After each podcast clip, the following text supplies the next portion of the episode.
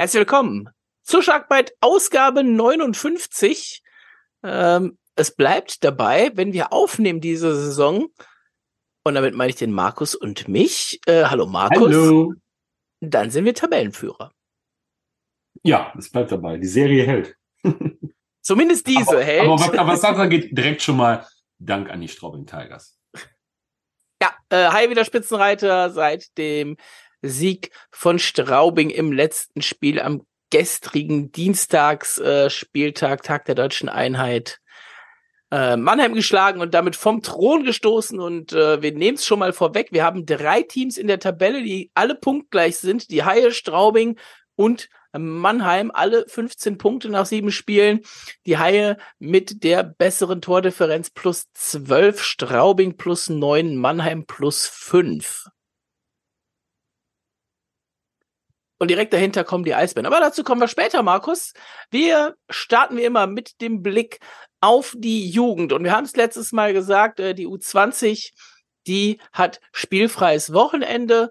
Das heißt, da können wir auch nicht viel zu erzählen, außer dass dieses spielfreie Wochenende gereicht hat bei den Ergebnissen, die die anderen Teams geliefert haben, dass nach acht von zwölf gespielten Partien die Junghaie den Einzug in die Top-Division erreicht haben und nicht nur die Junghaie haben das geschafft, sondern auch die DEG. Die haben auch wie die Junghaie 21 Punkte, haben dafür aber zwei Spiele mehr gebraucht.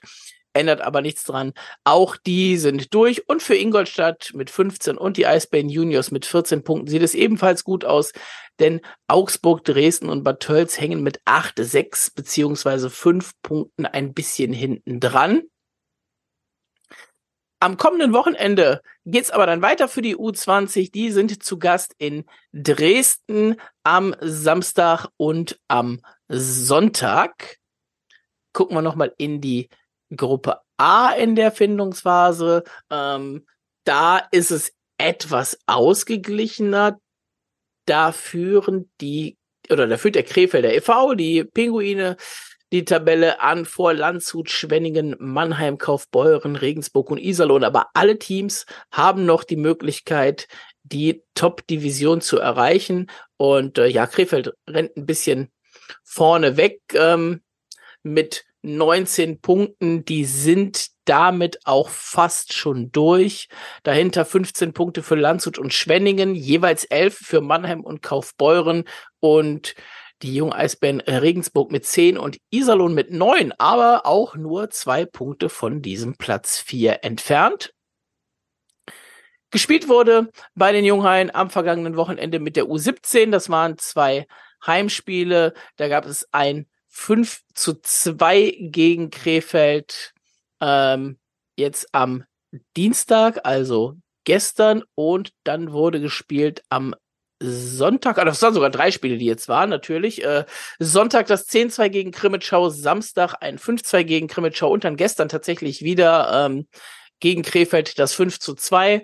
Macht in der Tabelle Kölner Junghaie, die von der Tabellenspitze grüßen. Acht Spiele, sieben Siege, 21 Punkte, keine Niederlage in der Tabelle aber drei Punkte weniger wegen der Niederlage am grünen Tisch gegen Wolfsburg. Da haben wir beim letzten Mal darüber gesprochen. Und dann kommen wir jetzt zu den drei äh, Spielen der Profis am vergangenen Wochenende, Markus. Und ähm, beide unsere Tipps haben leider sich nicht bewahrheitet. Äh, meine sieben genauso wenig wie deine acht oder neun, aber auf jeden Fall hattest du mehr als ich. Ja, ich meine, es wären acht gewesen. Aber du hast, wir haben es ja schon am Anfang gesagt, ne? Es hat ja trotzdem für die Tabellenführung gereicht. Von daher äh, nehme ich das alles so, wie es gekommen ist. Und auch die Serie, die du prognostiziert hattest, ne, die ist auch nicht gestartet, ne? Ja, ja, die Serie ist nicht gestartet, aber äh, wir gehen ja gleich äh, einzeln auf die Spiele ein. Ähm, Spiele am Samstag hätte halt genauso gut auch in die andere Richtung gehen können. Es war aber trotzdem Entertainment pur und äh, aber dazu dann gleich nochmal im Detail mehr. Ich glaube, da können wir sehr viel drüber sprechen. Ähm, würde auch die beiden anderen Partien gar nicht mal so, so groß aufziehen, äh, sondern den Platz wirklich diesem Spiel am Samstag räumen und vielleicht auch bei fürs Augsburg-Spiel noch mal ein bisschen was mehr. Ähm, Aber letzte Woche, Donnerstag, ging es für die Haie an den Seilersee. Ein 6 zu 3 auswärts in Iserlohn. Ist eigentlich ein schönes Ergebnis, ne? Ja, also die Haie haben es aus sechs, sechs Tore geschossen. Die Haie haben drei Punkte am Seilersee geholt. Es war äh, keine Overtime oder ähnliches nötig. Ähm, alles in allem war es ja 40 Minuten lang, muss ich muss ich fast sagen, so von meinem Eindruck äh, nicht in der Halle zu sein, äh, eher meiner Meinung nach ein sehr zähes Spiel, wo die Haie Glück hatten, dass sie nach 40 Minuten nicht höher als 2 zu 1 hinten gelegen haben, muss man sagen. Und dann im letzten Drittel ähm, Iserlohn dann mehr oder weniger an die Wand gespielt haben und äh, fünf Tore erzielt haben und dann auch wirklich mal gezeigt haben, was sie können und ähm, ja, wie viel besser sie eigentlich als die Boosters sind.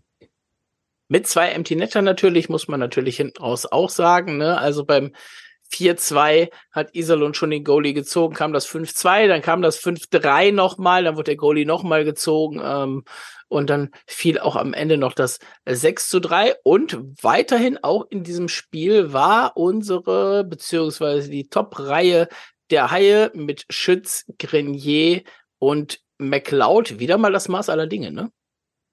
Ja, Justin Schütz hat, äh, bin ich jetzt richtig im Kopf, zwei, zwei Tore gemacht. Ähm, dann dazu das äh, Kontertor von äh, Greg, äh, nee, von Alexandre Grenier nach äh, super Zuspiel von Gregor McLeod. Also ganz ehrlich, äh, was die äh, Haie sich da für eine Reihe geholt haben und was die auf dem Eis zeigen, äh, man kann jedes Spiel aufs Neue immer wieder nur den Hut vor den dreien ziehen. Ähm, das ist wirklich Weltklasse. Für Iserlohn hat unter anderem äh, der Ex-Kölner Colin Obekele zum zwischenzeitlichen 1-1 getroffen. Das sei noch erwähnt. Ähm, Bullies gingen tatsächlich knapp an Iserlohn, auch immer ein Thema in den letzten Wochen gewesen. Ähm, Schüsse zugunsten der Haie, Schusseffizienz zugunsten der Haie. Das Powerplay hat funktioniert ähm, mit drei Powerplay-Toren bei vier Situationen, also eine sehr gute Quote. Ähm, aber das ist momentan, ich glaube, da können wir schon mal so einen kleinen, so einen kleinen äh, Sprung machen in die anderen beiden Partien mit rein.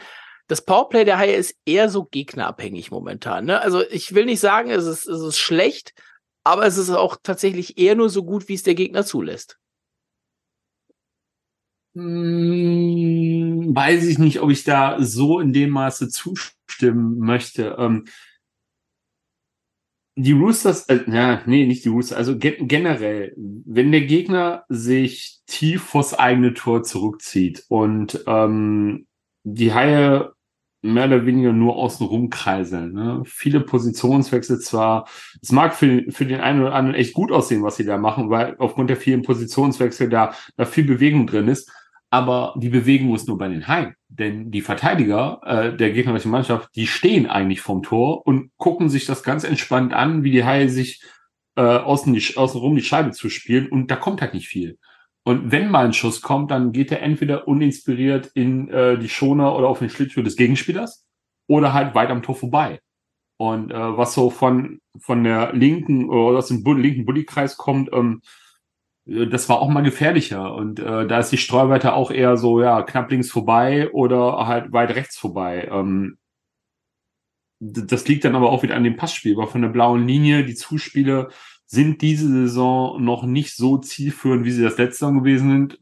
Allen voran bei Nick Balen. Ähm, der hatte zwar sieben Punkte in sieben Spielen, aber trotzdem kommt er mir diese Saison noch, noch nicht ganz oder noch überhaupt nicht auf dem Niveau vor, was er letzte Saison gezeigt hat. Ne? Das kann natürlich auch sein, so letzte Saison so, so mega performt und äh, alle erwarten jetzt äh, wahnsinnig Dinge wieder von ihm. Ähm, meiner Meinung nach läuft es diese Saison bei ihm noch nicht so gut. Und äh, das ist halt auch dann Faktor im Powerplay. Ähm, und dieses, dieses geänderte, ähm, diese Rollenverteilung, weil auch er steht dann gerne mal im Slot oder äh, im linken Bullykreis. Ähm, das haben wir letzte Saison alles nicht gesehen und vielleicht muss ich das diese Saison erst noch finden. Und jedenfalls macht das dem Gegner irgendwo auch einfach, so dass er wenig tun muss dafür, um das High Powerplay zumindest in den letzten Spielen regelmäßig zu killen. Natürlich klar, dass du das sagst, ne? Bei dem einzigen Spiel, wo er, glaube ich, getroffen hat, ne? Äh, in Überzahl, gerade Nick Balen, ähm, Das mit dem, ja. Genau, in Iserlohn, mit dem 2 zu 2 Ausgleich äh, zwischendurch. Ähm, das war aber kurz nach Ablauf noch 5 gegen 3, kann das sein? Ja, ne? Ich glaube, es war sogar noch bei 5 gegen 3. Es war sogar noch bei 5, ja, gut. Ähm, ne? Warte, wir, wir erkunden mal die unendliche DEL-Seite, Markus, weil da steht ja nicht drin, ob es ein äh, Tor bei 5 gegen 3, 5 gegen 4 oder sonst was war. So, Warte, die erste Strafe war bei 39,54, getroffen bei 41,20. Dazwischen die zweite Strafe war bei 5 gegen 3. Ja, gut, okay. Ja, aber da lief die Scheibe dann, ja, okay, ich will nicht sagen, da lief die Scheibe richtig gut, da lief es auch nicht so gut, wie man sich das eigentlich erwarten will bei 5 gegen 3, aber er hat, er hat dann halt äh, humorlos den Puck links oben in den Knick gejagt und äh, äh, auch aus einer Entfernung, wo man sagen kann, so gut, da konnte auch kein Verteidiger mehr was machen. Und ähm, war es Andi Jenike oder war es Kevin Reich? Hol mich mal kurz ab. Ich weiß es gerade nicht mehr. Äh, du meinst im Tor war Kevin ja. Reich. Kevin Reich, ja, konnte da auch nichts mehr machen. Und ähm, ja, in dem, in dem Spiel lief das Powerplay, aber rund um das Spiel, weiß ich nicht, äh, bei den anderen Gegnern, wie ich gerade schon gesagt habe, die, die Haie vergeigen es dann aber auch regelmäßig, ähm, weil sie machen es den Gegner halt auch einfach. Äh, da kommen keine, keine Pässe mehr durch den Slot. Gut, wenn der Gegner nicht so tief zurückzieht, dann kann es auch schlecht durch den Slot äh, quer durchpassen, ohne dass der Gegner es abfängt und äh, eine Scheibe aus dem Drittel fördern kann. Ähm, Gegner lassen sich auch nicht locken, aber die Haie tun noch zu wenig dafür. Und ähm, von daher, da braucht es vielleicht mal neue Ideen. Wir beefen ja die DEL-Homepage, äh, die neue, relativ viel. Und ähm, ich möchte fast sagen, es hat sich nichts geändert, seitdem wir letzte Woche drüber gesprochen haben. Aber halt eine Kleinigkeit, Markus, äh, zu unserer, zu unserem Erfreuen. Wenn du bei den Spielen nicht in die Übersicht gehst, wo nur die Tore unten aufgeführt sind, sondern auf die Ereignisse, da steht inzwischen dabei, ob es ein Tor im Powerplay oder Shorthander war. Na sowas. Immerhin etwas. Ja, also mühsam, mühsam nährt sich das Eichhörnchen, heißt mit den ganzen Fehlern, die wir die letzten Wochen angemerkt haben, so noch vier oder fünf Wochen Sharkbite und die DL-Homepage ist ein richtiges gutes Ding. Ach Gott, ey. ja, gut. Schauen wir mal, wo das noch hinführt. So, die Aufstellung bei den Spielen wäre schon mal was, womit man anfangen könnte. Oder wenn das zu kompliziert ist, Statistiken oder eben die Tabelle ähm, ja sortieren zu können nach anderen äh, nach anderen Gesichtspunkten außer dem, den man eben auswählt. Das wäre tatsächlich was Schönes, was ich mir als nächstes für die nächste Woche wünschen würde, lieber D. Ja, vielleicht verlangen wir auch einfach zu viel, keine Ahnung. Markus, kommen wir zum Samstag. Topspiel, erster gegen zweiter. Ja. War das das beste Eishockeyspiel, was wir seit langem in der Arena gesehen haben? Ich möchte nicht jetzt nicht auf ewig gehen oder sowas, weil da gab es bestimmt auch schon mal Spiele, an die wir nicht mehr denken von vor paar 10, 20 Jahren, die wahrscheinlich mindestens genauso gut waren, weil die Haie damals auch relativ gut waren immer. Aber war das ein gutes Eishockeyspiel? Also alles in allem kann man sagen, es war mit das beste Eishockeyspiel, was wir in einer langen, langen, oder es war das beste Eishockey, was wir in einer langen, langen, langen, langen Zeit in der Angstes Arena gesehen haben, wo beide Mannschaften wirklich eine herausragende Leistung gezeigt haben. Also äh, du, du hast mir zwar gesagt, während des Spiels oder nach dem Spiel kurz danach, ähm, du hast mich gefragt, ob ich München gegen Mannheim die Saison gesehen hätte. Das wäre halt auch ein gutes Spiel gewesen, weil ich hatte ja gesagt, das ist äh, eigentlich mit das beste oder das beste Eishockeyspiel, was ich in einer langen, langen Zeit in der DEL gesehen habe, live.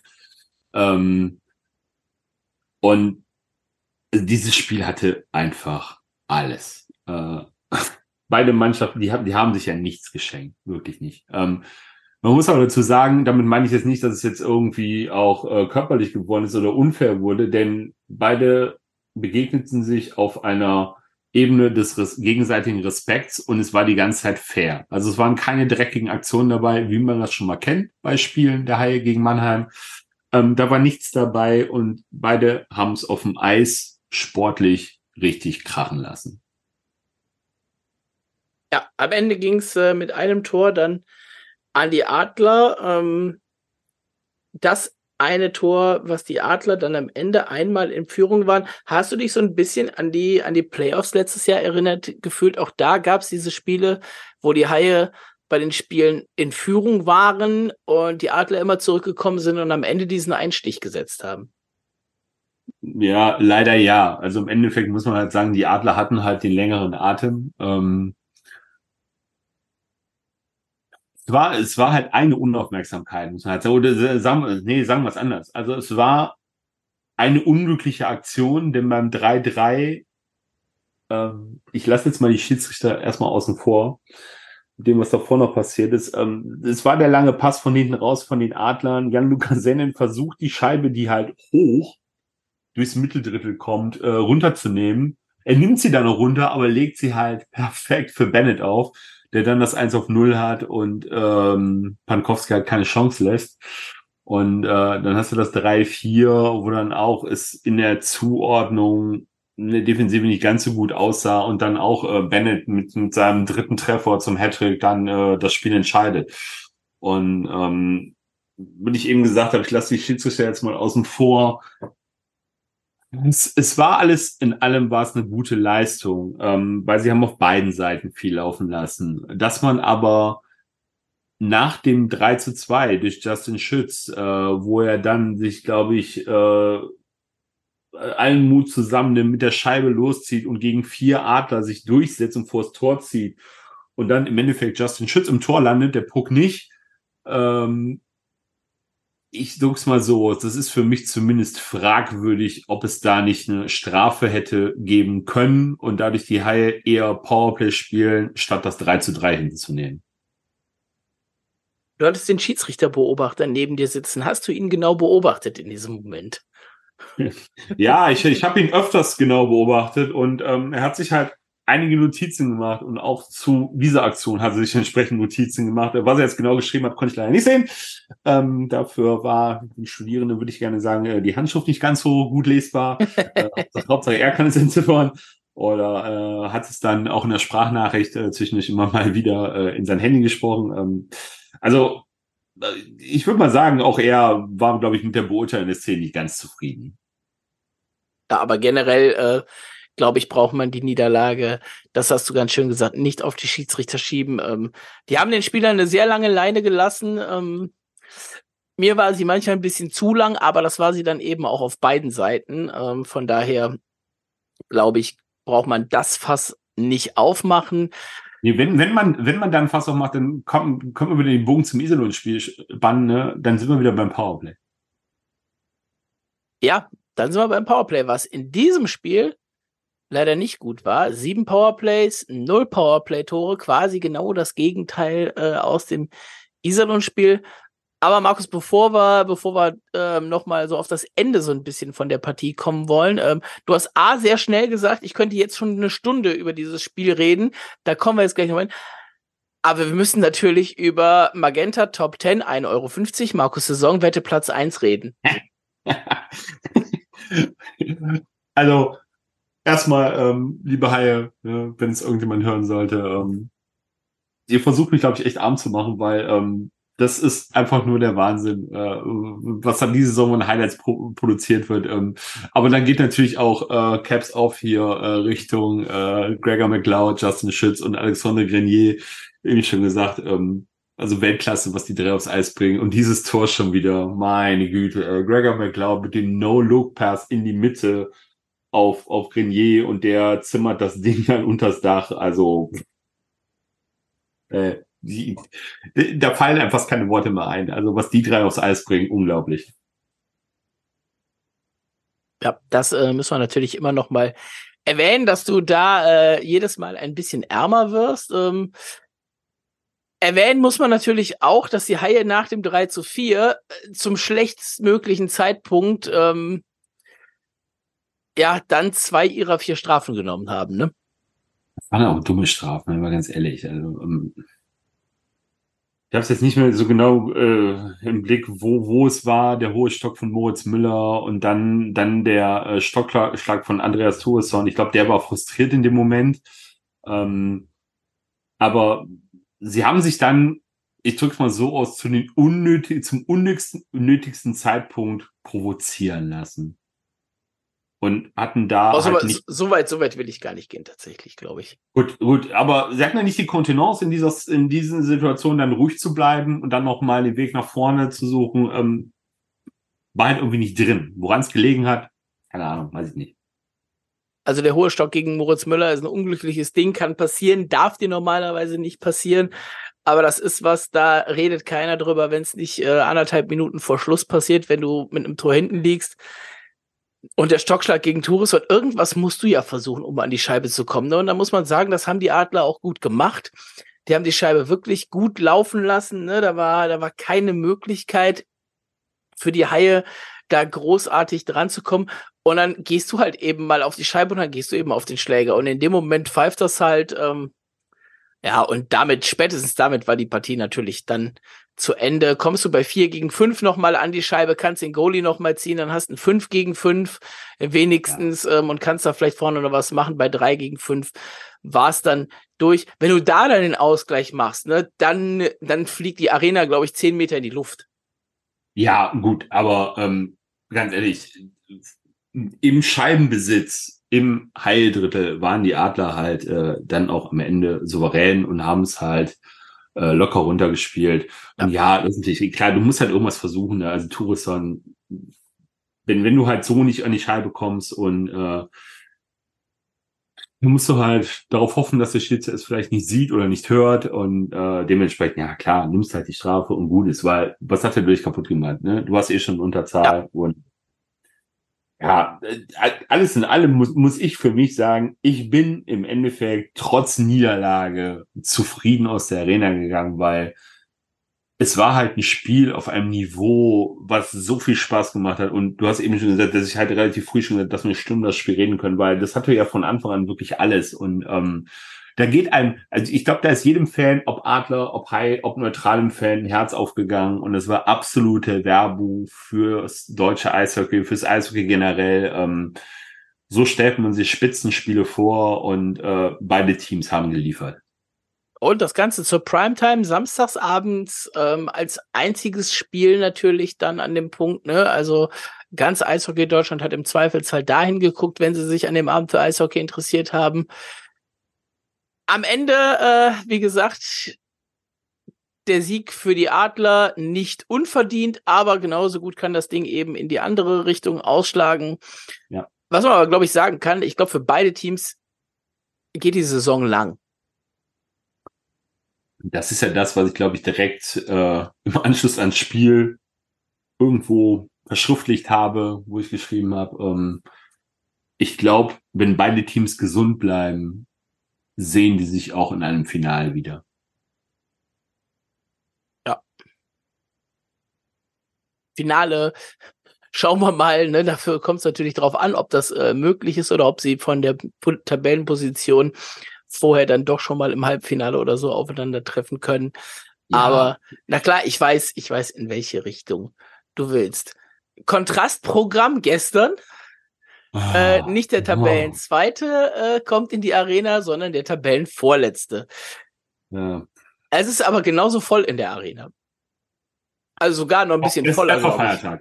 Ja, also noch, noch ein bisschen voller, glaube ich sogar. Ähm, das erste Spiel im Oktober für die Haie gegen die Augsburger Panther. Ja, kann man da Feiertag, sagen, Familientag. Mit, einem, mit einem blauen Auge davongekommen? Eine, ich würde fast sagen mit zwei, weil äh, ich habe ich hab ja vorm Spiel schon mein, mein ähm, mieses Gefühl kundgetan und ähm, der eine oder andere hat mich ein bisschen schräg von der Seite angeguckt, weil ich dachte, Augsburg, die schießen wir noch aus der Halle. Nee, nee, nee, nee, die Haie haben mich, äh, was das angeht, nicht enttäuscht, muss ich ganz ehrlich sagen. Ähm, es, es ist wieder das übliche Problem, was sich schon seit Jahren manifestiert bei den Haien. Und das ist das Problem halt gegen Teams aus dem unteren Tabellendrittel, sage ich mal, tun sie sich immer schwer. Und wenn einer nach dem Spiel genau die richtigen Worte gefunden hat, dann ist es Frederick Stone. Ja, der hat äh, äh, an die Mentalität so ein bisschen, äh, an der Mentalität ein bisschen gerüttelt, glaube ich, waren seine Worte, ne? Ja, man, man, man gesagt, muss, dass, dass, dass sie halt mental an sich arbeiten müssen. Genau, richtig, ne? Und äh, das habe ich äh, dann Uwe Krupp auch auf der Pressekonferenz nochmal gefragt. Ähm, das hört ihr als O-Ton danach. Ähm, das Interview mit Frederik Storm war eben das, was in der Arena direkt geführt wurde nach Spielende. Äh, das natürlich nicht, aber generell von allen drei Spielen gibt es nach dem Sharkbite gleich beziehungsweise am Ende der heutigen Ausgabe die O-Töne. Ähm, aber ja, ne, du spielst gegen, du spielst gegen Augsburg. Die stehen unten drin. Die haben sich vorher eine dicke Packung eingefangen von Straubing. Ähm, du weißt, die haben so ein bisschen wieder wieder gut machen auf der Fahne stehen. Äh, die kommen nach Köln, die mögen Köln eigentlich.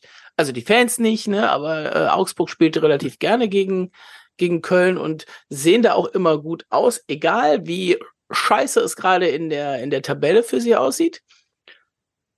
Und das ist dann der Punkt, wo ich sage, und da fehlt mir noch so ein bisschen das, das Selbstverständnis der Kölner Haie dieses Jahr, die vielleicht noch nicht ganz mitbekommen haben, wie gut sie wirklich sind.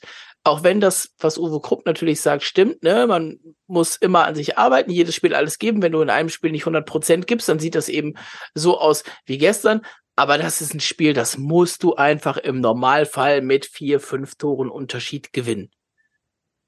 Ja, Punkt. Das, das sollte zumindest der Anspruch sein. Und dann fehlt irgendwo, gut, gestern hat Gregor McLeod gefehlt, ne, ist halt kurzfristig, ja. kurzfristig ausgefallen, hat auf jeden Fall gestern nicht gespielt. Ähm, und ich bin geneigt zu sagen, den Hain fehlt gerade in diesen Spielen irgendwo diese Galligkeit, dieser absolute Killerinstinkt, den Gegner halt aus der Arena zu schießen. Also ich wähle die Worte bewusst so, ne? Weil du hast gerade gesagt, äh, Augsburg hat am ähm, Freitag, äh, nicht am Freitag, am Sonntag war ja. es, oder was, ein ja. Sonntag? Sonntag war es. Sonntag zu Hause 7-1 gegen Straubing verloren. 7-1. Ja. Ne? Klar, da können wir jetzt auch ein anderes Beispiel nehmen. Ne? Schwenning verliert in Ingolstadt 7-2, schlägt am nächsten Spieltag dann Wolfsburg, glaube ich, 5-0 zu Hause verliert jetzt am äh, Sonntag in Fishtown 6-0 und äh, gut, das ist auch so ein Auf und Ab. Und äh, was hat Christoph Kreuzer nach dem Spiel nochmal in der PK gesagt? Ähm, dass irgendwie jede, jeder erwartet hat, äh, so in die Richtung, dass sie halt äh, in Köln halt äh, aus der Halle geschossen werden. Und das ist halt irgendwo so deren Chance, sie haben nichts zu verlieren die haben sich da reingehauen. Ich glaube, ich glaube, im dritten Drittel war es äh, zu Beginn, wo sie dann reihenweise Schüsse geblockt haben. Die ganze Bank von Augsburg hat gejubelt, sie hätten gerade die Meisterschaft gewonnen. Ne? Die haben sich dann hochgezogen. Äh, ähnlich war es ja auch mit, im Penalty-Schießen in Düsseldorf dann, wo Dennis Endras diesen sensationellen Save rausgehauen hat. Ja. Ähm, die ziehen sich daraus halt ihre Motivation aus diesen Kleinigkeiten. Und das ist das, mit der Einstellung geht Augsburg dann ins Spiel und die Haie tun sich schwer, weil das war, glaube ich, der nach dem Bulli der allererste Wechsel, Alexander Oblinger, der äh, beinahe da mhm. schon das nur für Augsburg erzählt hätte. Ja. Und mehr oder weniger in der nächsten Situation trifft Augsburg dann. Und das ist natürlich für Augsburg absolut die Motivation und da ziehen die Energie raus und bei den Haien hast du erst so gemerkt, oh, scheiße. Okay, ähm, ist ja doch nicht ganz so einfach, wie wir uns das vorgestellt haben, vielleicht vorher. Ne, dann, dann machst du relativ zügig äh, nach sieben Minuten etwa dann den Ausgleich, äh, bist, bist eigentlich im Spiel drin und verlierst dann aber dann trotzdem wieder den Faden so ein bisschen und äh, fängst dir das 1 zu 2.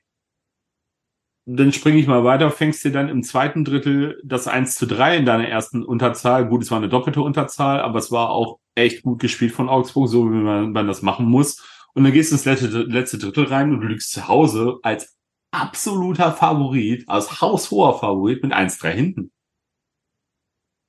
Ja. Und dann, dann das ist wieder so Punkte, wo man sagt, so, da möchte man gerne mal Mäuschen in der Kabine spielen. Was geht dann da vor sich? Und was geht dann da ab?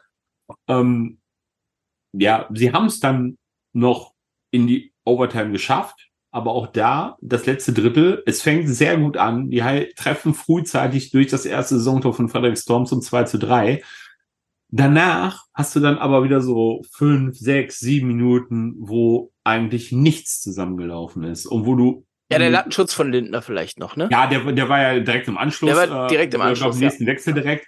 Aber danach war dann erstmal wieder Ruhe. Und ähm, dann kannst du in einigen Situationen froh sein, dass Augsburg nicht zum 4 zu 2 getroffen hat. Weil dann wäre wahrscheinlich das Spiel vorbei gewesen. Aber jetzt, wir haben das Spiel ja gewonnen, ne? Freddy Storm dann mit dem entscheidenden Penalty. Das hat wieder ein bisschen gedauert, aber okay. Aber jetzt, ich mache jetzt mal den kleinen Schwenk Richtung Tabelle, Markus. Wir haben jetzt zuletzt gegen die drei letzten der Tabelle gespielt. Ja, das ist Augsburg, das ist Iserlohn und das ist Düsseldorf. Und dann guckst du dir die Ergebnisse von den anderen Teams gegen diese drei Mannschaften an und denkst dir nur, warum lassen die Haie diese drei Lulli-Teams vom Ende der Tabelle zum Fick aussehen wie die stärksten Teams der Liga, bitte? Ja, das ist eine verdammt gute Frage. Ich habe keine Antwort.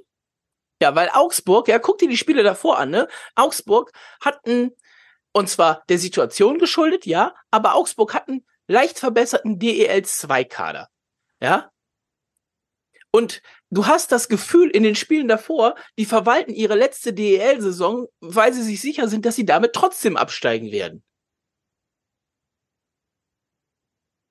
Ja, aber ich habe es ja eben schon versucht, so ein bisschen beim Augsburg-Spiel. Ähm, diese Einst äh, also die Motivation der Haie gegen Teams aus der oberen Tabellenhälfte Machen wir es mal Tabellen, obere Tabellenhälfte, untere. Ich habe eben unteres Tabellendrittel gesagt, aber teilen wir es mal in zwei Hälften. Also so die Top 7 und alles, was dahinter kommt. Gegen Mannheim hast du so ein Schlendrian nicht bemerkt. Beim Spiel in München hast du da auch nichts von gespürt. Gegen Ingolstadt, die letzte Saison im Finale waren, war es gut. Die Tore fielen erst im letzten Drittel, aber trotzdem haben die Heil sich da reingehauen, haben ein gutes Spiel gemacht. Ähm, was haben wir noch aus der oberen Tabellenregion von letzter Saison gehabt? Äh, Straubing hatten wir noch nicht, Wolfsburg hatten wir noch nicht. Nürnberg war nicht obere Tabellenregion, das sind Nürnberg war nicht obere Tabellenregion, gut, andere Umstände, erster Spieltag zu Hause, ähm, war ein sehr gutes Spiel. Aber dann nimmst du dir dann die anderen Spiele und du fragst dich, wieso zum Henker schaffen sie es nicht, jedes Spiel, egal gegen wen es geht, vom, vom gleichen Mindset her da reinzugehen und das gleiche Level, Energielevel aufs Eis zu bringen. Dass es nicht immer das Level sein kann oder muss, wie es gegen Mannheim war, ja, geschenkt, nehme ich. Ähm, das erwarte ich dann spätestens in den Playoffs, wenn es dann ernst wird. Aber auch in der Hauptrunde muss ich doch jedes Spiel irgendwo zum Fick nochmal ernst nehmen. Entschuldigung für den Ausdruck, aber. Ja, das und das, und das, und, und, und das, und das meine ich eben, ne? Das ist halt dieser Punkt, wo du sagst, eigentlich ne, musst du die daher spielen, weil andere tun das auch. Ähm, wir haben uns jetzt auch die letzten drei mal kurz ein bisschen, ein bisschen eingeschossen. Gucken wir doch da einfach mal, einfach mal rein, wenn das so einfach gehen würde auf der Seite von der DEL, tut es aber natürlich nicht, ne? Ähm, ja, ja, man kann nicht zurückspringen in den, in den September bei den Düsseldorfer Spielen. Das ist so schön. Man kann das, man muss es äh, andersrum. Egal. Düsseldorf verliert gegen Wolfsburg 2 zu 5. Ne? Die verlieren gegen Augsburg ein 0-0-Spiel mit 1 zu 0 nach Verlängerung. Ja, Iserlohn hat inzwischen 32 Gegentore. Klar, da haben wir dann am Ende auch noch sechs gemacht. Da war das letzte Drittel ja auch gut. Die kriegen aber auch acht von den Eisbären. Die kriegen auch sieben von Schwenning. Ja, Augsburg kriegt äh, sieben von, von Straubing und was haben wir da noch? Gehabt bei den bei den Panthern. Die haben ja am Anfang haben die ja sind halt vier und vier, vier, fünf. Ja, die haben ja gar nicht mal so schlecht ausgesehen am Anfang, ne? Also die ersten, äh, die ersten Moment, Spiele. Also bei Augsburg muss man immer so ein bisschen gucken. Die haben ja teilweise, äh, die haben gegen Wolfsburg 3-0 hinten gelegen. Ja, genau, genau. Die haben, die haben, immer, gegen, die haben immer hart hinten gelegen und sind dann irgendwie wieder zurück in die Partie gekommen zum Ende hin. Ja, genau. Gegen Frankfurt zu Hause 3-0 hinten gelegen. Ich glaube, gegen die Eisbären lagen sie auch 3-0 hinten. Dann ja. haben sie Nürnberg geschlagen. Dann haben sie dieses gruselige Spiel in Düsseldorf, hat er Penalty-Schießen gewonnen um dann von sagst, geschlachtet zu werden. Und dann gehen die Haie sehen die aus wie ein Top-Team. Ja, genau. Und das das sind so Sachen, ne, die, ja, ich weiß, dass natürlich sportpsychologisch findet da vieles statt, ne, aber das erschließt sich mir einfach nicht, warum man, warum die Haie da keinen, keinen Weg finden, diese Dinger ordentlich zu gewinnen. Und ja, Uwe Krupp mag recht haben, ne? wenn es gegen die Haie geht, sie, sind die anderen noch mal besonders motiviert. Aber hey, lieber Uwe Krupp, das sind die gegen Mannheim, das sind die gegen Berlin, das sind die gegen München im Zweifelsfall auch. Und Berlin spielt Iserlohn zu Hause 8-2 daher. Ja, ja. Düsseldorf ist ja eigentlich ähnlich, ne? Die verlieren den Auftakt in München, wo sie gar nicht so schlecht gespielt haben, 4-2. Verlieren dann mit einem Tor knapp zu Hause gegen Berlin verlieren dann mit drei in Nürnberg, ja. gewinnen in Köln und dann kommt dieses, wie ich gerade schon sagte, abgrundtief desaströs schlechtes Spiel gegen Augsburg zu Hause. Dann fahren die nach Ingolstadt, verlieren da nach Overtime, um dann im nächsten Spiel von Wolfsburg zu Hause mit 5-2 abgefertigt zu werden. Also ich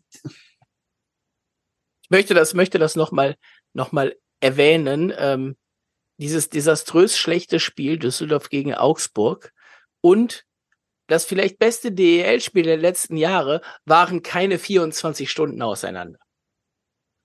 Ja. ja. Also der Kontrast, der war wirklich, der war wirklich krank. Ja. Hm.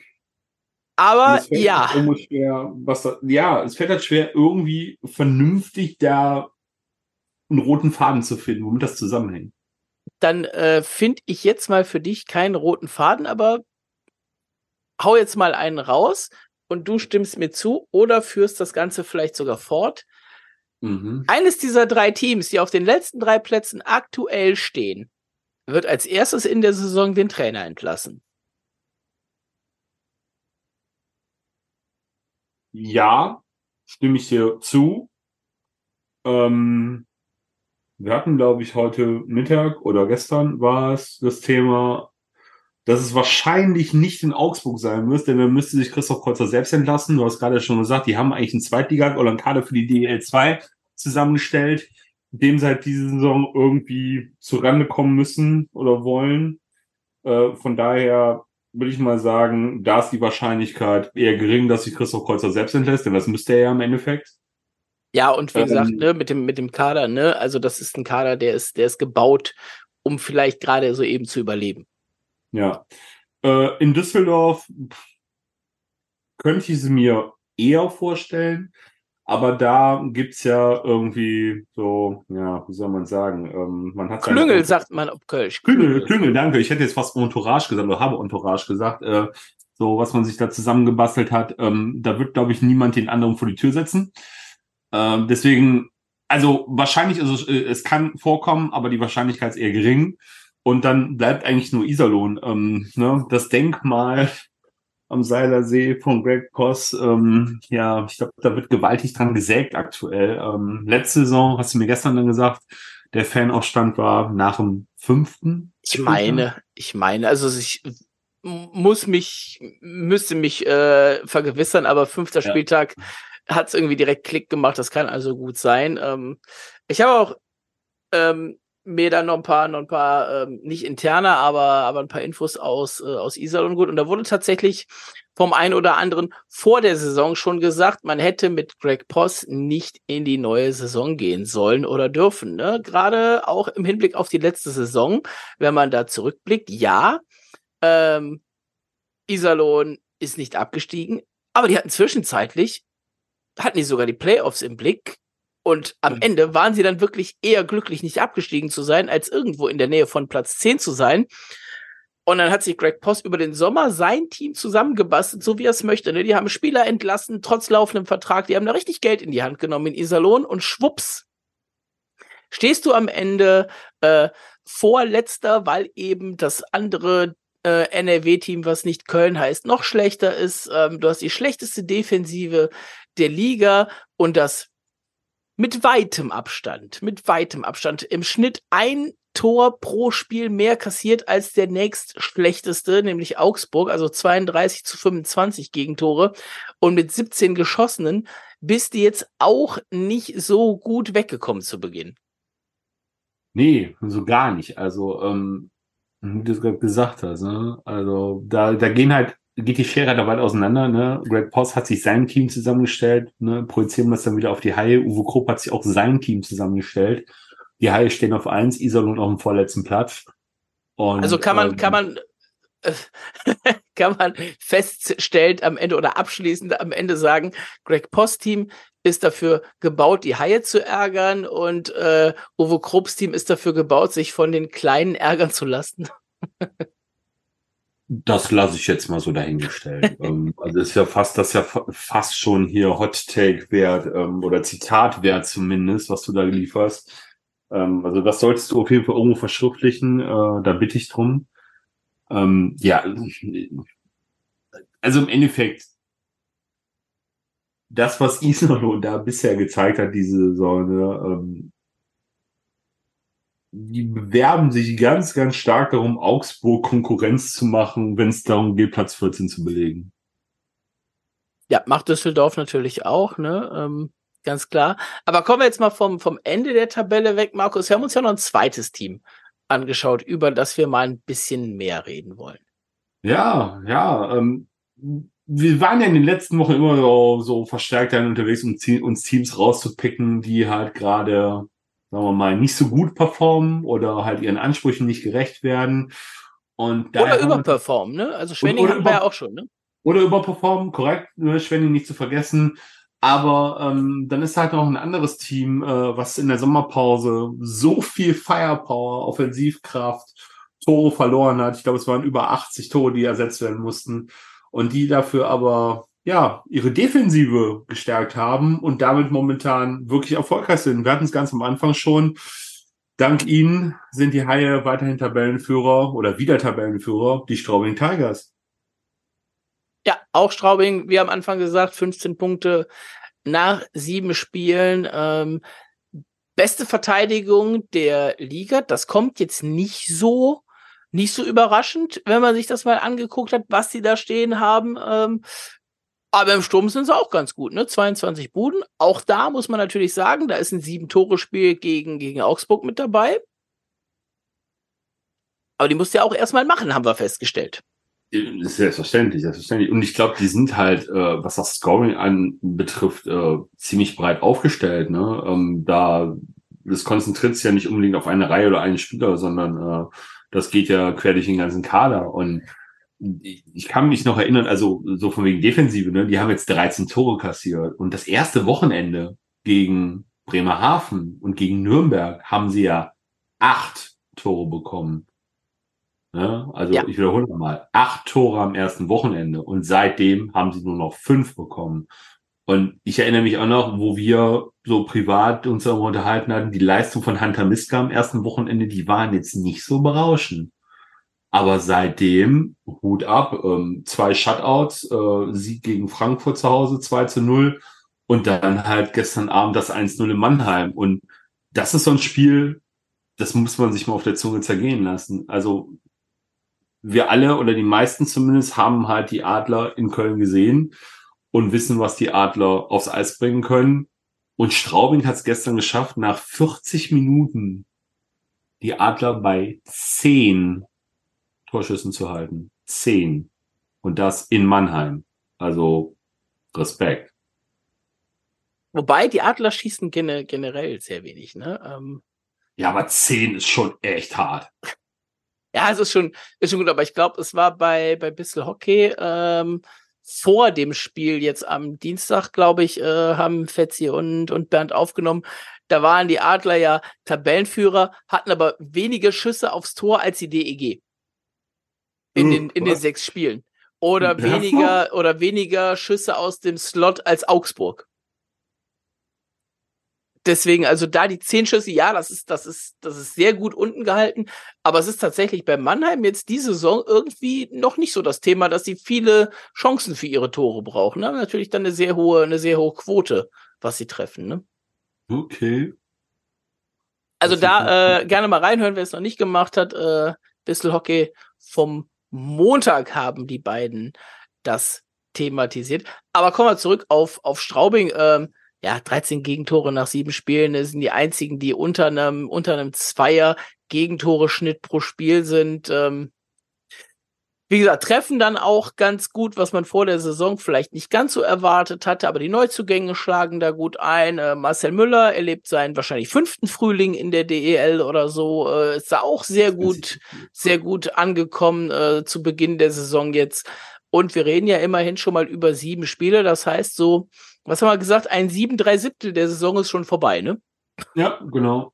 Also beinahe haben wir gegen alle gespielt, beinahe ja, fehlen nicht mehr viele, äh, bis wir dann wirklich alle einmal, einmal hatten. Ähm, ist dir sonst noch was in der Tabelle aufgefallen oder machen wir dann den Schwenk weiter? Ja, was ist denn in Ingolstadt los? Neunter aktuell? Also ja.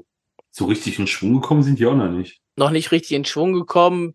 Bisschen, bisschen Verletzungssorgen, glaube ich. Stachowiak ein bisschen raus. Jetzt Hüttel am Ende, glaube ich, mal raus. Ähm, mache ich mir tatsächlich aktuell noch nicht so viele Sorgen drum.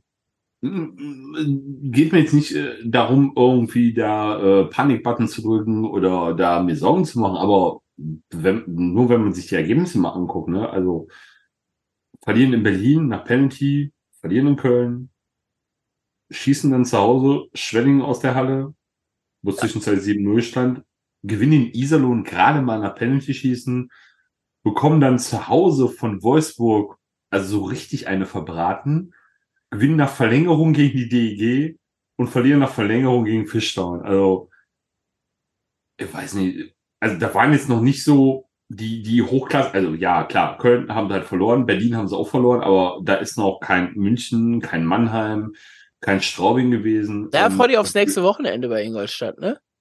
Haben die da München und Straubing? Äh, in Straubing und zu Hause gegen München. Ähm, ja, schick. Äh, und danach, ähm, das Wochenende, danach kannst du wahrscheinlich ein bisschen mehr sagen, hast du Nürnberg und Mannheim. Oh, okay. Ähm, gut.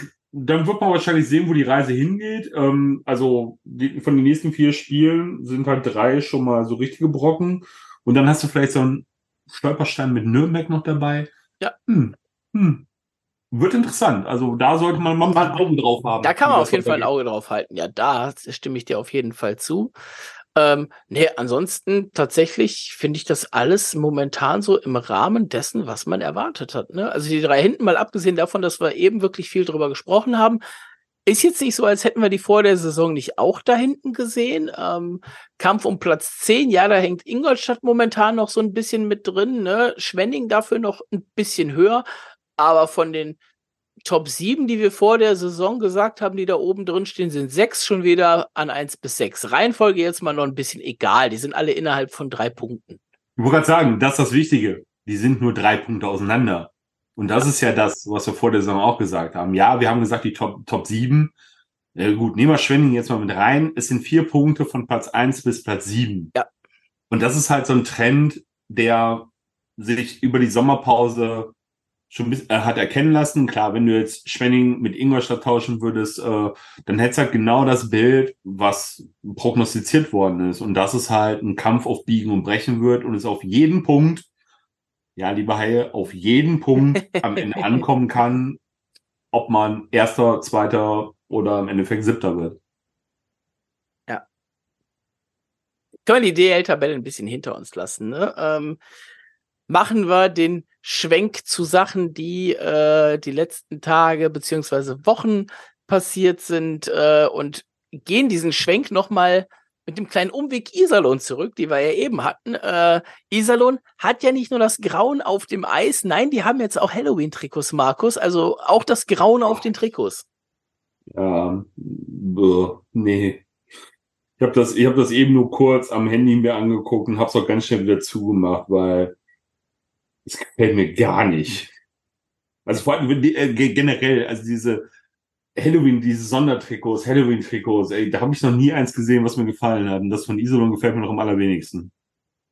Da machen wir schnell den Schwenk, lassen wir das Grause hinter uns äh, nach Köln. Wir haben letztes Mal tatsächlich, äh, wurden wir darauf aufmerksam gemacht, vielen Dank dafür, äh, nicht über die Third-Jerseys gesprochen. Und heute sind ja auch dann die Pinktober Jerseys gedroppt, denn am Freitag ist ja gegen Berlin das Pinktober-Spiel. Was hältst du denn vom Third und vom Pinktober-Jersey von den Haien?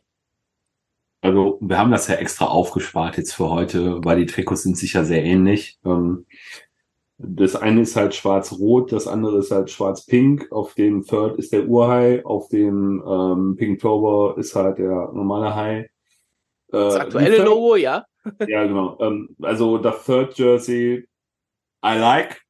Also ich finde es wirklich klasse, schlicht, schlicht vom Design her und auch so die farbliche äh, Kombination aus Schwarz und Rot. Mir sagt sehr zu. Also das ist schon wieder so ein Trikot, wo ich eigentlich das Portemonnaie zücken möchte und sagen, ja, hier, kaufe ich. Ähm, ja, beim Pinktober Jersey, ich hätte mir mal was Neues gewünscht, ehrlich also gesagt. Ich wir haben ja gefragt, äh, wir haben das ja gepostet äh, in der Instagram Story, wir haben ja gefragt, ähm, es kamen ein paar Nachrichten von ähm, ja, total toll, bis, ja, weiß nicht, war mal wieder alles dabei. Also es ist mal wieder eine Geschmackssache, wie das immer so ist bei Trikots. Aber was einigen dann sauer aufgestoßen ist, ähm, es gibt die Pinktober Jerseys dieses Jahr nur die Gamer. Ja, das habe ich auch gelesen. Es gibt sie nicht zu kaufen, ähm, wo man natürlich auch sagen könnte, liebe Haie, ähm, wenn ihr schon für die, für die Pinktober-Aktion was macht, ey, dann gebt die doch halt auch einfach in den, in den freien Verkauf. Man kann ja tatsächlich sagen, man macht halt dann keine Fan-Jerseys, sondern nur Authentics. Ne? Plus die Versteigerung von den, von den Gamern, äh, da macht man noch mal ein bisschen Geld mehr, weil die, die sie toll finden, die würden sie im Zweifel auch kaufen. Und ganz ehrlich, für die, für die Gamer, äh, da brauchst du halt wirklich eine Stange Geld, ne? Wenn du nicht irgendwo so den letzten Game Issued nimmst von einem Spieler, der halt nicht gespielt hat, aber für den ein Trikot produziert worden ist, ne? Okay. Aber für die, für die wirklich, sei es mal ein Bale, ein Mo, äh, wahrscheinlich ein McLeod, ein Schütz, wirst du richtig tief in die Tasche greifen müssen. Äh, das ist für, für den einen oder anderen unbezahlbar. Also, man, man muss ja auch nur mal, nur mal gucken, nachdem das Third halt ähm, vorgestellt worden ist, der Heiligen gespielt haben, in der Halle waren ja sofort, Gott weiß wie viele von diesen schwarz-roten Trikots zu sehen. Also die fanden ja direkt einen reißenden Absatz. Also ich glaube, der Shop, äh, alles was da war, ist weggegangen an dem Tag. Und halt darüber hinaus dann auch noch, weil die sieht man echt weit verbreitet in der Arena. Und die Pinktober Jerseys, die sind ja jetzt eigentlich nur eine Abwandlung davon, ne? Logo, klar ist anders und die Farbe ist halt getauscht, aber ansonsten, also das Rot gegen das Pink, aber ansonsten, ah, die sind schon, so, so die Details sind ein bisschen anders, ne? aber von der generellen Aufmachung her hast du natürlich recht, ja. Danke. Deshalb, wo ich hin wollte. Und ich kann mir vorstellen, wenn die im Verkauf wären, würden die auch reißenden Absatz finden. Und da lassen sie sich irgendwo schon wieder ein gutes Geschäft durch die Lappen gehen, meiner Meinung nach. Ich würde es tatsächlich noch nicht mal als Geschäft für die Heil sehen, sondern ne, die spenden das Geld ja aus der, aus der Versteigerung. Äh, an den ja. Krebs Deutschland e.V., ne? Und das kann man ja auch bei den normalen Jerseys machen, ne? Und ja, dann hast du halt da auch wieder mal ein bisschen, ein bisschen, was du da, was du da an mehr geben kannst, ne? Ja, also wie gesagt, ähm, da weiß man nicht so wirklich, was da die Intention ist. Ähm, vielleicht findet man das immer noch raus, warum man das nicht macht, keine Ahnung. Ähm, ich finde es auf jeden Fall schade. Ja. Viel mehr ist sonst in den letzten Tagen tatsächlich gar nicht so passiert. Äh, deswegen schwenken wir mal ein ähm, ins äh, aufs nächste Wochenende. Und äh, warte kurz, bevor wir jetzt aufs nächste ja, Wochenende. Ja, bitte. So DL-mäßig, was noch passiert ist. Äh, die Ach ja, richtig. Roosters haben richtig. eine Neuverpflichtung, die schon bekannt ist und so wie wir gehört haben, noch eine zweite, die in der Pipeline ist. Äh, der, der neu ist, ist ein alter Bekannter, der in der Saison 2021 34 reguläre Saisonspiele und drei Playoff-Spiele für Straubing gemacht hat, nämlich Brandon Gormley. Ja, hätten wir eben bei, bei Iserlohn schon mal drauf gehen müssen. Das haben wir ein bisschen verpeilt, hast du völlig recht. Ähm, und fand, jetzt musst du... und dachte mir so, irgendwas war Ja, und jetzt musst du mit dem, mit dem zweiten mir nochmal nachhelfen. Äh, ja, der, der zweite, da wohl, der, der da wohl in der Pipeline ist. ist. Ja, genau. Clark Bishop. Äh, letzte Saison, jetzt muss ich mal gucken, 64 reguläre Saisonspiele, 9 Playoff-Spiele für die Calgary Wranglers in der AHL. Hat, ich muss mich überlegen, war das diese Saison oder letzte Saison eigentlich auch eine Vertragsverlängerung unterschrieben bis, bis, bis, bis 25. Im Juni hat er das unterschrieben. Äh, ist jetzt aber die Tage auf die Waiverliste gekommen und wird als Neuzugang in Iserlohn gehandelt. Ja, und da warten wir mal ab, ob sich da tatsächlich noch was tut oder ob das eben ein, ein wenn auch gutes Gerücht bleibt. Ähm, schauen wir einfach mal, ne? Ja, es wäre, wie du gesagt hast, glaube ich, sogar die zehnte Lizenz für Iserlohn, wenn ja. Clark kommen würde. Also mal gucken, was man sich davon verspricht. Vor allen Dingen, weil man ja festhalten muss, Iserlohn könnte man sich vorstellen, dass sie auch noch im Tor was machen. Und wenn sie jetzt schon die zehnte Lizenz für Meinst du, die machen im Tor? Glaube ich nicht. Vielleicht. Nee, kann ich mir nicht vorstellen. Da gibt's andere, die ich da, die ich da eher sehe. Ja, Augsburg. Obwohl die Haie haben ja, haben ja gezeigt, dass äh, Keller ein Weltklasse-Gurgel ist.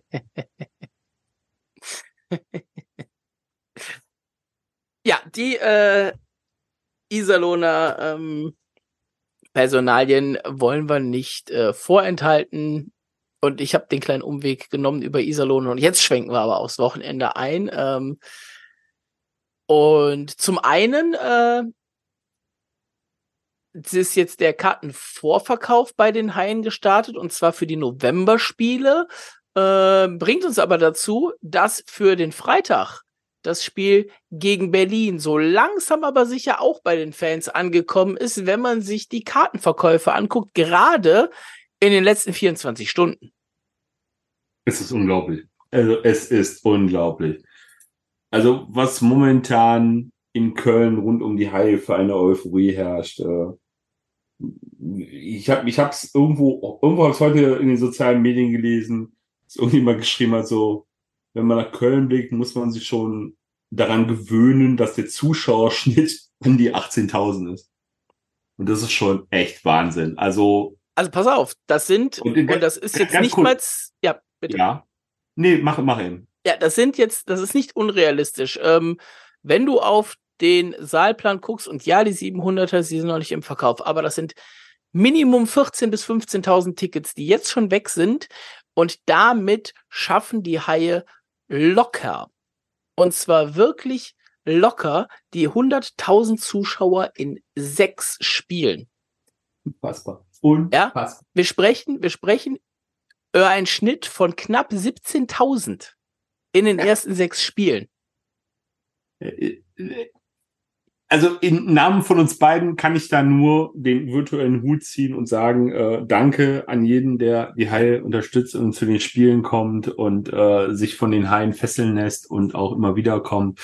Aber was diese Saison da abgerissen wird von Fanseite, wirklich, ich bin tiefst beeindruckt. Eine Auslastung in der Arena in den ersten fünf Spielen bisher von 95,4 Prozent. Hat es noch nie gegeben. Hat es noch nie bei den Kölner Haien gegeben, noch nie. Vielleicht in der Eröffnungssaison so die allerersten Arena-Spiele, weil neu und jeder mal hin wollte. Mag sein, ja. ne? so, so alte Zahlen haben wir nicht. Ja, aber das ist, äh, ja. Aber das ist schon, äh, das ist schon, schon wirklich außergewöhnlich und mit diesen 100.000, äh, das nochmal dazu gesagt und ich werde jetzt nicht äh, sagen, welche, welche Teams das trifft. Aber ja. mit den 100.000, die es werden, haben die Haie in sechs Spielen mehr Zuschauer als drei Teams letztes Jahr in der gesamten Vorrunde. Und das waren nochmal zwei Heimspiele mehr, als es dieses Jahr sein werden. Da kann jetzt jeder für sich selbst rätseln, wer es ist. Ja, also nimm mal das, nimm mal das Berlin-Spiel dazu, werden es die drei und dann hast du wahrscheinlich so mit dem nächsten Spiel dann schon die nächsten vier überholt. Ja, also das muss man sich dann auch mal auf der, auf der Zunge zergehen lassen. Äh, da machen die Haie momentan vieles, wenn nicht sogar alles richtig, was das Ganze angeht. Und dann hast du eben den Vorteil, äh, wenn das Heimspiel jetzt weg ist gegen Berlin, da kommen wir jetzt gleich zu, kommen erstmal vier Auswärtsspiele und du hast zwei Wochen oder fast, ja doch fast sogar drei Wochen äh, kein Heimspiel und hast wirklich Zeit, äh, mit vielleicht ein paar guten Auswärtsergebnissen in der Zeit, äh, wieder Karten für die nächsten Spiele oder Käufer für die Karten für die nächsten Spiele zu generieren. Und wir haben ja auch schon gesagt, ne, so eine Aktion wie die, wie die Erstis-Aktion an der, an der Uni oder an der Spoho. Ich weiß nicht, ob sie noch gibt die Aktion, aber die war noch nicht. Nö, die war noch nicht. Die gibt's bestimmt noch. Also das ist ja auch was, äh, was sich immer anbietet und sehen lässt. Und äh, auch da kann man potenzielle neu zugezogene, neu zugezogene neue Kunden und Kundinnen gewinnen. Ja. Dann kommen wir jetzt zum nächsten Wochenende, Markus. Ähm, zwei Spiele haben wir vor der Brust. Zum einen erwarten die Haie zu Hause, die Eisbären Berlin. Die sind momentan Tabellenvierter, einen Punkt hinter den drei an der Spitze. Äh, 25 Tore erzielt, drittbester Sturm, 14 kassiert nur und damit tatsächlich äh, zweitbeste Abwehr. Ja, das, das wird ein spannendes Spiel. Also äh, und dafür nur an letzte Saison sich erinnert fühlen. Ähm, da gab es ja so ein 3 zu 7 oder was es war. Denke mal, da haben die Haie noch eine Rechnung offen, so was Berlin betrifft. Und äh, Berlin ist wieder stark ähm, haben sich ja gut verstärkt diese Saison. Und äh, das wird alles im Allen ein schönes Matchup. Ob Tobias Anschika gegen seinen Ex-Club spielen wird, würde ich jetzt mal in Frage stellen. Ich glaube eher, dass dann Mirko Pankowski im Tor stehen wird. Und äh, auf der Gegenseite wartet dann Jake Hildebrand, 90 aus Frankfurt. Ähm, der hat, glaube ich, keine so guten Erinnerungen an die Langstes Arena und äh, Mal gucken, ob die Haie das Credo der letzten Saison äh, gegen Jake Hildebrand beher weiter beherzigen. Ne? Wer hochschießt, äh, trifft auch gerne gegen Hildebrand. Und äh, ich sag schon mal vorab, Hildebrand wird auf jeden Fall die Leistung von Tobias Anschischka, die er letzte Saison im Trikot der Eisbären gegen die Haie gezeigt hat, nicht wiederholen können. Das lasse ich jetzt als, als Endsatz zu den Eisbären am Freitag einfach so stehen. Äh, ich bin leider nicht dabei, äh, werde mir das Ganze genüsslich im Real Life dann am Samstag äh, wahrscheinlich angucken oder am Sonntagvormittag, äh, bevor es dann für die Haie in Bremerhaven schon weitergeht und auch oben an der Küste. Gemischte Gefühle, wenn ich an die Haie in Bremerhaven denke. Ach, das waren nur komische Spiele, habe ich, so, hab ich so in Erinnerung. Ähm, von, von die Haie spielen gute 20 Minuten oder 40 Minuten und vergeigen es dann in den letzten 20 bis hin zu, es lief gar nicht oder sie haben 60 Minuten super Spiel gemacht, das Spieler gewonnen. Also da ist ja alles möglich. Ähm, schwierig, da, da einzuschätzen, wie es da ausgeht. Also das kann in die eine oder in die andere Richtung gehen. Ja, und Bremerhaven kämpft ja momentan auch, ne? Franz Repp nicht da, ähm, ja, gut, äh, Berlic, Berlic nicht da. Ne? Aber trotzdem, die haben ja, die haben ja einige, einige Ausfälle momentan. Ne? Also da muss ja, man aber trotzdem spielen sie gut und das ja. Powerplay ist und bleibt gefährlich und das ist eine Waffe, eine echte Waffe und da gilt halt, das ist Credo, bleibt von der Strafbank weg und ähm, ja, macht die Kleinigkeiten richtig, sage ich mal. Markus frisch reingekommen, äh, ganz kurz. Ähm, müssen wir vielleicht live gerade mal aufnehmen. Vielleicht äh, passiert da noch mal was in, in Mannheim in den nächsten Tagen. Äh, Leon Gawanke ist gewaved worden. Oh, das ist natürlich brand, brandheiße News. Ähm, ja, Puh.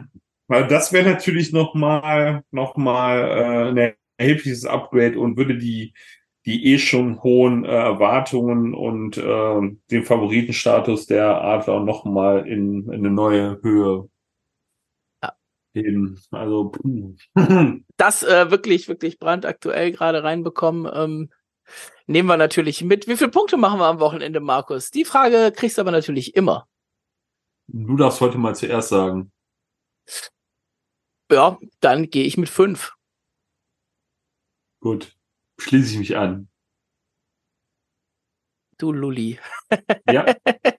Nee, wir holen dafür, dafür kommt jetzt noch der, der, äh, der Anschlag, den ich dir vorausgesagt habe. Ich, ähm, irgendwas hat er wieder noch im Petto. Äh. Ja, er hat noch was im Petto. Und zwar, wir haben ja letztens irgendwann mal gefragt äh, auf Instagram, äh, wie denn eure musikalische Planung aussieht, äh, so im Hinblick auf die Vorbereitung zu Haie spielen. Und äh, da ist mir ja fast das Essen im Halse stecken geblieben, ne, was man da so gelesen hat. Und ich habe gedacht, oh Graus, oh Graus, äh, wie kann man das denn aushalten? Deswegen, lieber Markus, äh, gibt es seit heute, und das ist jetzt auch für dich neu, auf Spotify äh, die Sharkbite-Playlist. Und die gilt es natürlich in den nächsten Wochen von uns zu füllen.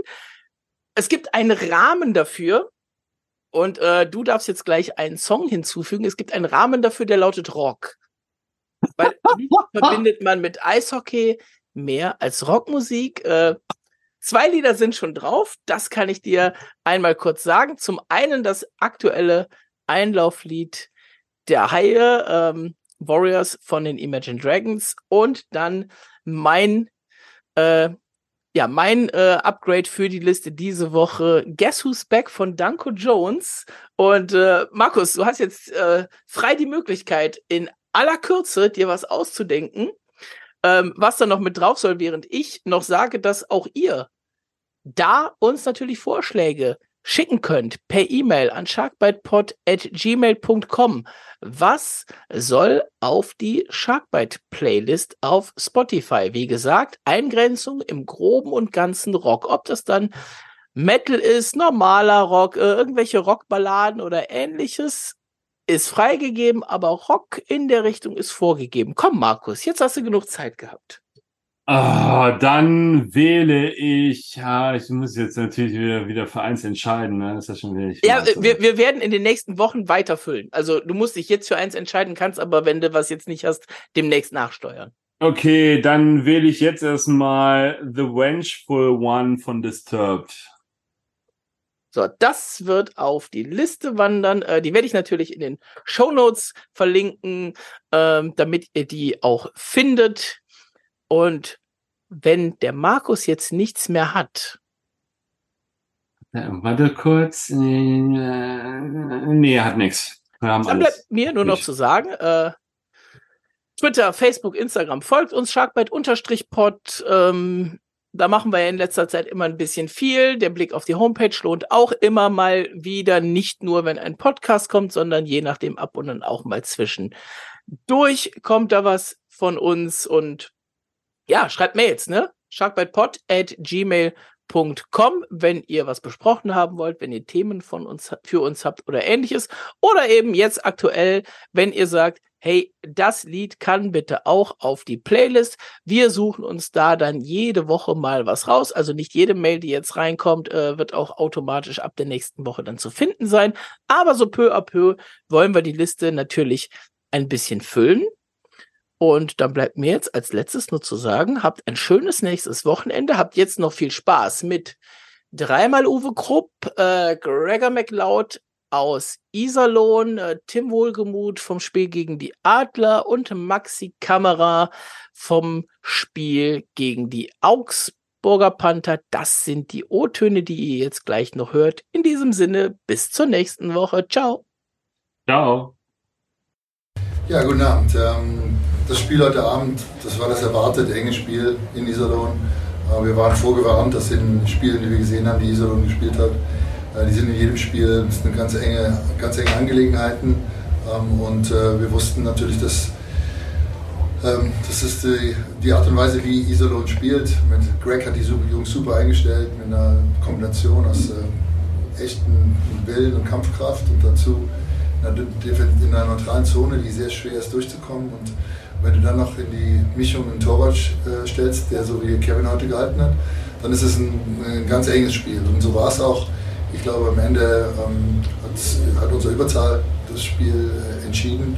Ähm, zwei oder sogar drei Tore geschossen in Überzahl und unser Unterzahlspiel war gut, stabil, konnte gegen äh, und gut gegenhalten und äh, ich glaube, das war am Ende der Unterschied. Aber ich bin stolz auf die Mannschaft. Das war äh, gerade nach 40 Minuten haben wir super reagiert. Wir sind nicht, äh, haben nicht die Nerven verloren, sondern sind stabil geblieben, äh, haben unser Spiel weiter durchgezogen, wussten, dass wir wieder unsere Chancen bekommen und äh, ja, am, Ende, am Ende dann auch die, die, Tore gemacht, die wir, die wir machen müssen, um Punkte zu machen. Ich glaube, äh, enges Spiel, große, große Herausforderung hier in Iserlohn zu spielen. Die Bedingungen sind schwer. Und äh, Greg hat die Jungs super eingestellt, spielen gutes Eishockey. War ein spannendes Eishockey-Spiel und bin froh, dass wir heute die Punkte bekommen. Dankeschön. Vielen Dank. Gibt es Fragen an Uwe Krupp? Uwe Mannheim hat gestern gewonnen, ihr heute Samstag dann erster gegen zweiter in der Arena. So ein kleiner Ausblick auf das Spiel? Och, ja, natürlich, klar. Ich glaube, das äh, ist eine Situation, die musst jetzt einfach genießen von unserer Seite aus. Ich glaube, wir haben einen ganz guten Start erwischt in die Saison und äh, äh Mannheim ist immer, immer ein attraktiver Gegner. Die Spiele zwischen Mannheim und Köln, egal wie die Tabellensituation ist, äh, sind immer interessant und äh, ich denke, die Arena wird voll sein. Wird ein guter, guter Tag für Eishockey sein. Gregor, congrats on the win in Iserlohn. Uh, what was better in the last 20 minutes than in the first 40? Yeah, I mean, I think uh, coming in this rank, we knew it was going to be a hard game, and um, we just had to be patient. And we knew the last 20 minutes was the biggest part, and we came out and did our best. Um, power play was great, goaltending was awesome, defense was awesome towards the end. So everything everything clicked at the end of the game, and I'm glad we got the three points. So was it again a special teams game? Uh, you uh, mentioned the power play and the penalty kill was great as well. Yeah, I mean, I think the last five games this uh, of this season so far has been all penalty kill power play. So special teams are a big big part of the, the game right now. So I think we just got to keep uh, keep up with good work and keep moving forward. So now on Saturday it's a game first against second. Uh, you against Mannheim. What do you expect from the game? Yeah, I mean, I think obviously Mannheim's a, they've always been a great team, and uh, I'm just excited to be back at our home rink and in front of those fans, and hopefully we can build energy off of them, off of them, so and have a good game. First five uh, games in the season. How was your personal start into the season? Yeah, I mean, I think it was it's been it's been good so far. I mean, I think every game so far has been high scoring, and I mean, playing with the line mates I'm playing with, and the team we have right now, it's just we're, we're having fun, and I, I just hope we can keep doing the same thing. Ja, guten Abend. Erstmal Gratulation an Johann und Mannheim äh, zum Sieg heute Abend. Ja, ich, ich, ich sehe es genauso, ein super Eishockeyspiel. Ich glaube, äh, war alles dabei, viel Spannung ähm, für meine Mannschaft. Ich muss sagen, Hut ab. Die haben heute alles gegeben, die haben den Tank leer gefahren, äh, gekämpft um jeden Zentimeter gegen natürlich eine der Top-Mannschaften der Liga. Und ich glaube, wir haben einen guten Job gemacht. Wir konnten mithalten, ähm, haben uns sogar bis äh, nicht, drei oder vier Minuten vor Schluss den äh, einen, einen leichten sah aus, als hätten wir die Chance, Punkte zu holen hier. Aber in dem Moment hat Mannheim dann das perfekte Ende gehabt und äh, auch mit ein bisschen Glück äh, den Ausgleich geschossen. Ähm, und dann das vierte Tor war dann das typische Mannheimer Tor, was diese Mannschaft stark macht. Äh, die ist einfach gefährlich, wenn sie sich in unserem Drittel festsetzen. Das ist was, was wussten wir vor dem Spiel, haben das auch zum größten Teil ganz gut äh, neutralisiert. Aber am Ende ähm, haben sie dann auch den Bounce gehabt, den sie brauchen. Aber wie gesagt, es war ein super Spiel. Ich bin stolz auf die Art und Weise, wie wir uns hier präsentiert haben, mit einem schnellen Eishockeyspiel. Und äh, ja, ich glaube, wir haben Mannheim äh, schon in Verlegenheit gebracht, aber am Ende ähm, hat Mannheim einen Weg gefunden, das Ding zu gewinnen heute Abend. Dankeschön. Vielen Dank, Uwe, vielen Dank an die Cheftrainer. Gibt es Fragen an der Presse? Uwe, trotz der Niederlage war das vielleicht das beste Eishockeyspiel, was die Fans hier in den letzten Jahren in der Arena gesehen haben insgesamt? Ich frage, ob es das beste Eishockeyspiel der letzten Jahre war.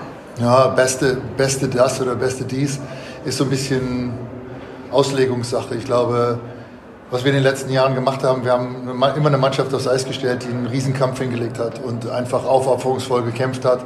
Und das wird in Köln hier honoriert, das honorieren unsere Fans. Ähm, ich glaube, dieses Jahr haben wir vielleicht ein bisschen mehr spielerisch dabei. Ähm, aber die, ich glaube, die Mentalität der Mannschaft und die Identität der Mannschaft ist die gleiche. Also mir fällt es schwer, so ein bisschen zu sagen, das ist so viel besser, einfach weil ich die, weil ich Respekt habe vor der Art und Weise, wie, die, wie unsere Mannschaft hier, die sich in den letzten zwei, zwei Jahren, wie sich entwickelt hat und wie wir, wie wir uns verbessert haben und äh, wo wir jetzt sind. Aber wie gesagt, das ist, war ein hartes Stück Arbeit und da gehören viele Spieler dazu und die sich hier aufgearbeitet haben. Und ich glaube, es war ein gutes Eishockeyspiel heute Abend, aber wir haben auch andere gute Spiele schon in der Vergangenheit gesehen. Tim Wohlgemuth, 3-4-Niederlage gegen Mannheim, trotzdem starke Partie. Insgesamt, wie hast du es gesehen? Ich denke, dass wir ein sehr, sehr gutes Eishockey-Spiel gespielt haben. Ähm, ja, lange 2-2 ähm, lange und dann ähm, schönes 3-2-Tor geschossen. Und ähm, ja, dann, dann irgendwie, ich weiß nicht, ich habe Tore jetzt nicht mehr so im Kopf, aber halt zwei Tore gefressen, ähm, die ja, dann das Spiel gedreht haben, ähm, wo man, wo man ähm, ja, vielleicht nachher sagen muss, okay, sehr ungünstig zu spät zwei Tore zu kriegen. Ähm, sie hat trotzdem sehr gut in die Saison gestartet, weil es die erste Niederlage ohne Punkt für euch. Ähm, wie ist das für dich? Wie bist du in Köln angekommen bisher?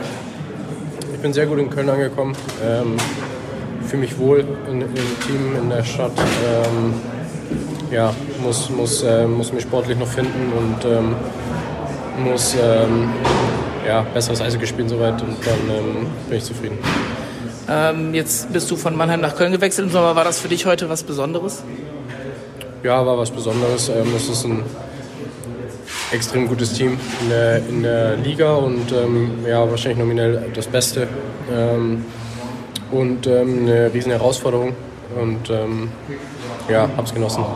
Du hast gerade gesagt, sportlich musst du vielleicht noch eine Schippe drauflegen. Ähm, wir haben eine sehr starke Reihe in Köln, die neu formierte um Grenier, McLeod und Schütz. Die erste Reihe aus dem letzten Jahr, die gut funktioniert hat. Bei euch scheint es noch nicht ganz zu klicken. Woran liegt es so ein bisschen in der Reihe?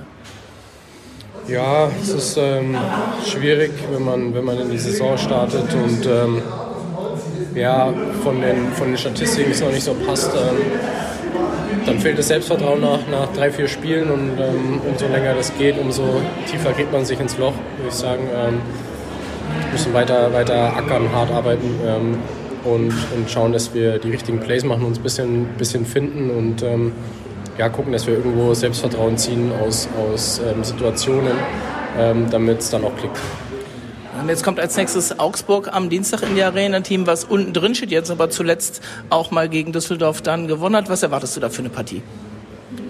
Ja, was ähnliches, denke ich. Augsburg ist ein, ist ein Team, ähm, das durchaus guten Eishockey spielen kann. Ähm, und ähm, ja, für, für Augsburg, für solche Teams ist es ähm, sind Spiele, wo man, wo man ähm, nichts zu verlieren hat. Die, die wollen ja aus jedem Spiel Punkte mitnehmen und ähm, haben sie gezeigt, dass sie das können und ähm, deswegen sehr, sehr ernstzunehmender Gegner.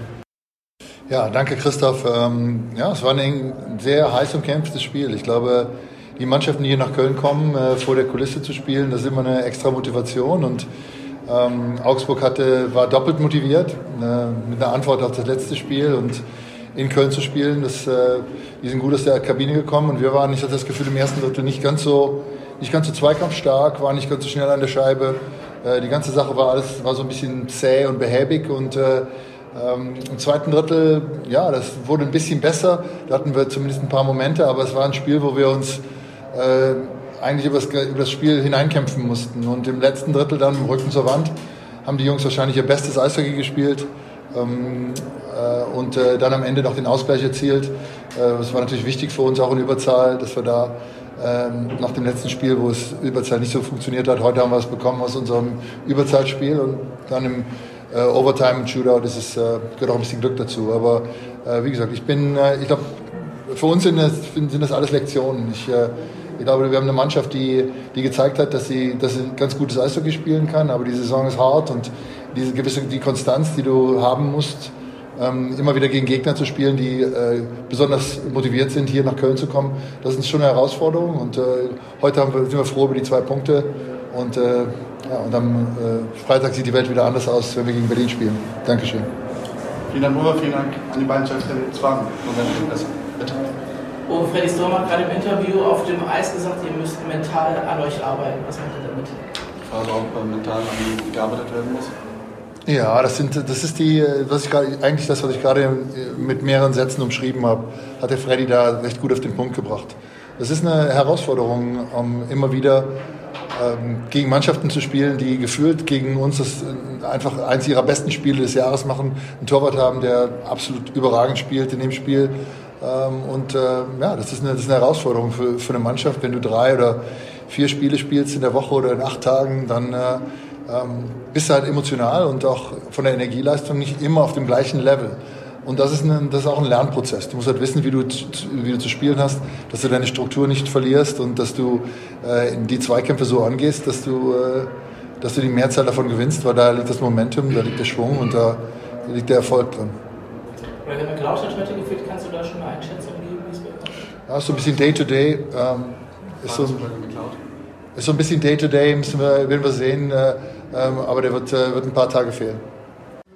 Maxi, erstmal Glückwunsch zum Sieg. Äh, sehe dein Ellenbogen ist bandagiert. Vorsichtsmaßnahme oder? Schlimm ist, nur Schuss abbekommen. Nur Schuss abbekommen.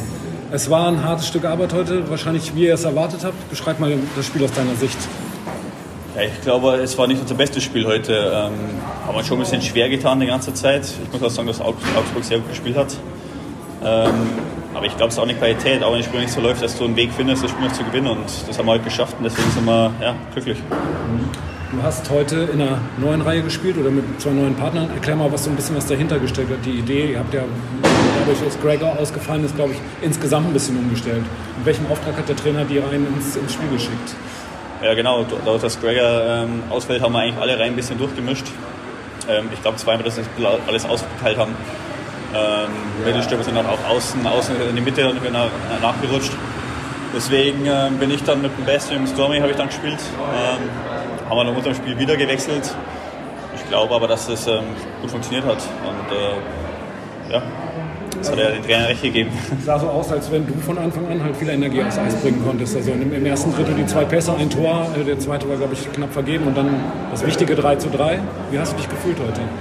Ja gut, also ähm, natürlich Anfang äh, war es nicht so leicht für uns, sondern gleich im Rückstand. Wir haben dann wirklich gut zurückgekämpft. Ich glaube, das hat uns dann irgendwo, vor allem im letzten Drittel, als wir das 3-2 schießen, das hat uns natürlich sehr, sehr viel Energie gegeben dass wir dann, äh, ja, wir waren schon am Drücker, auch im zweiten Drittel. Ich glaube schon, dass wir äh, ein bisschen mehr Spielanteile hatten, genügend Chancen. Der Torhüter von Augsburg war sehr gut, wird die lange im Spiel gehalten. Und ja, Penalty-Schießen gehört natürlich auch ein bisschen Glück dazu. Ähm, hatten wir heute auf unserer Seite, hatten wir das letzte Mal leider nicht. Deswegen ähm, ja, sind wir glücklich, dass wir mit zwei Punkten herausgehen. Alles gut. Äh, kurzer Ausblick auf Berlin am Freitag. Was erwartest du da für ein Spiel? Ja, mit Berlin kommt eine absolute Top-Mannschaft. Äh, zu uns nach Köln. Ähm, ja, wird wahrscheinlich genau wie gegen Mannheim, äh, da wir einzelne Kleinigkeiten machen, äh, du hast nicht viel Raum, nicht viel Zeit. Wird ein extrem hartes, wahrscheinlich schnelles Spiel. Aber ich glaube, genau die Spiele, die liegen uns ganz gut besetzt. Deswegen freuen wir uns brutal und werden auf jeden Fall am Freitag bereit sein.